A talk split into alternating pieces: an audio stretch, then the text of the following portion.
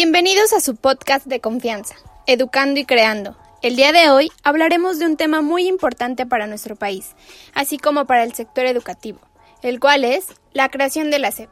Durante este podcast hablaremos y trataremos diversos cuestionamientos que abordarán algunos especialistas, las cuales son Fernanda Lozano, Ivette García, Samantha Gómez, Miriam González y su servidora, Carla Cruz. Así que quédate con nosotros.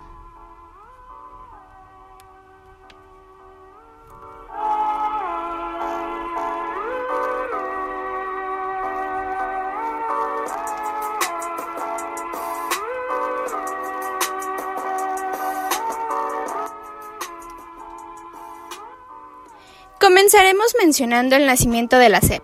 La SEP está estrechamente unido al pensamiento de Vasconcelos, quien formó parte del Ateneo de los Jóvenes, donde comenzó a elaborar las bases de su filosofía.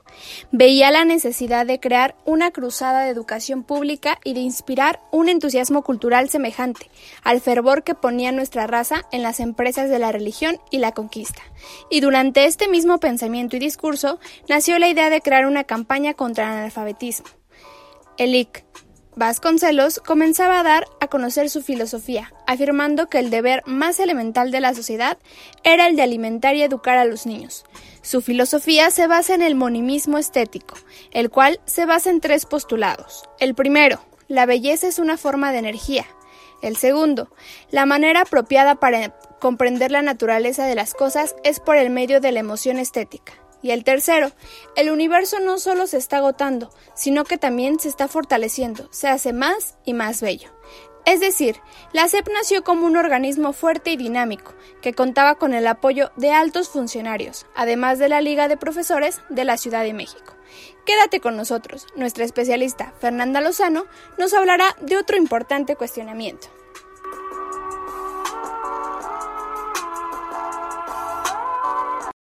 Pero otro cuestionamiento importante es, ¿por qué crear la Secretaría de Educación Pública? El proyecto de crear una Secretaría de Educación Pública Federal requería de una reforma constitucional. En tanto esto ocurría, asumió la rectoría de la Universidad Nacional el licenciado José Vasconcelos Calderón, quien se había revelado como uno de los más firmes partidarios a dar a la educación carácter federal. Una de las finalidades de la Secretaría de Educación era terminar con el analfabetismo, ya que Vasconcelos estaba convencido de que con falanges de analfabetos no se iba a ninguna parte. Obregón había señalado como uno de los propósitos de su administración el de aumentar las escuelas y disminuir soldados.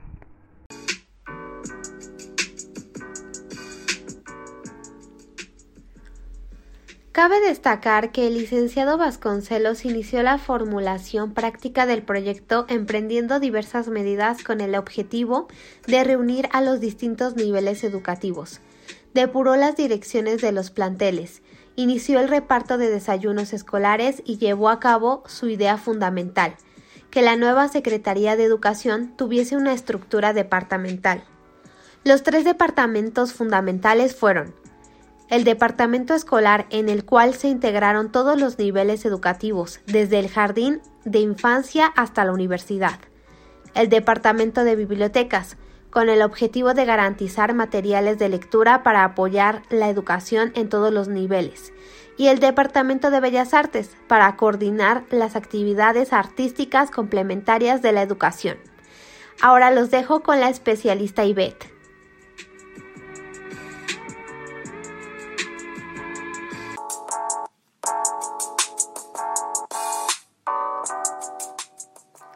Y esto es un dato importante, porque más adelante se crearon otros departamentos para combatir problemas específicos, tales como la educación indígena y las campañas de alfabetización.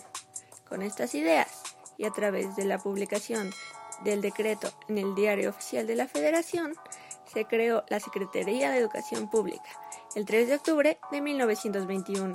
Así, el 12 de octubre del mismo año el licenciado José Vasconcelos Calderón se convirtió en el primero en ocupar la titularidad de este organismo educativo.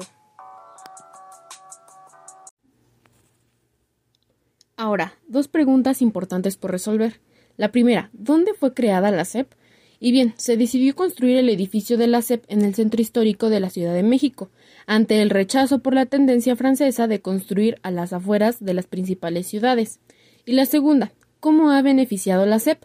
Bajo el mandato de Vasconcelos, la SEP desplegó una intensa actividad educativa, impulsó la alfabetización, la escuela rural en primarias y normales rurales, la instalación de bibliotecas, las misiones culturales, la edición de libros de texto gratuitos, los desayunos escolares, las bellas artes y el intercambio cultural con el exterior.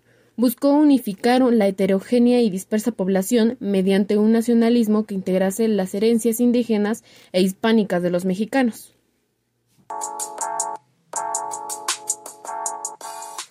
Además, algo importante que no debemos olvidar es que en 1921 el número de maestros de educación primaria aumentó de 9.560 en 1919 a 25.312, es decir, se registró un aumento del 164.7%.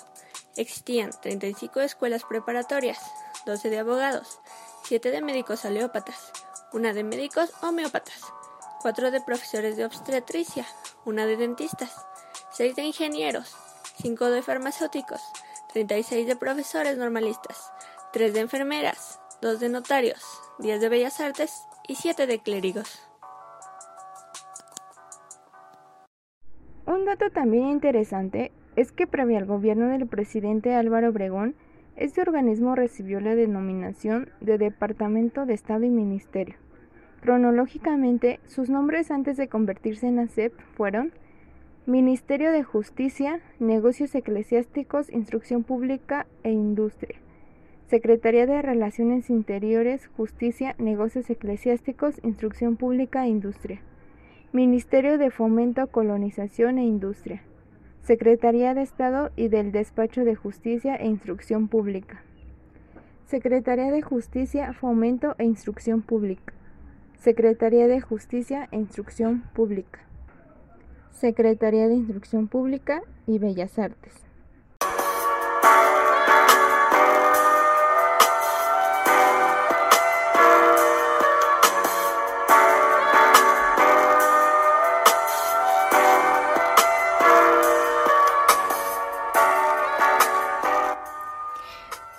Apreciado público. En esta ocasión pudimos platicar un poco acerca de la historia de la SEP.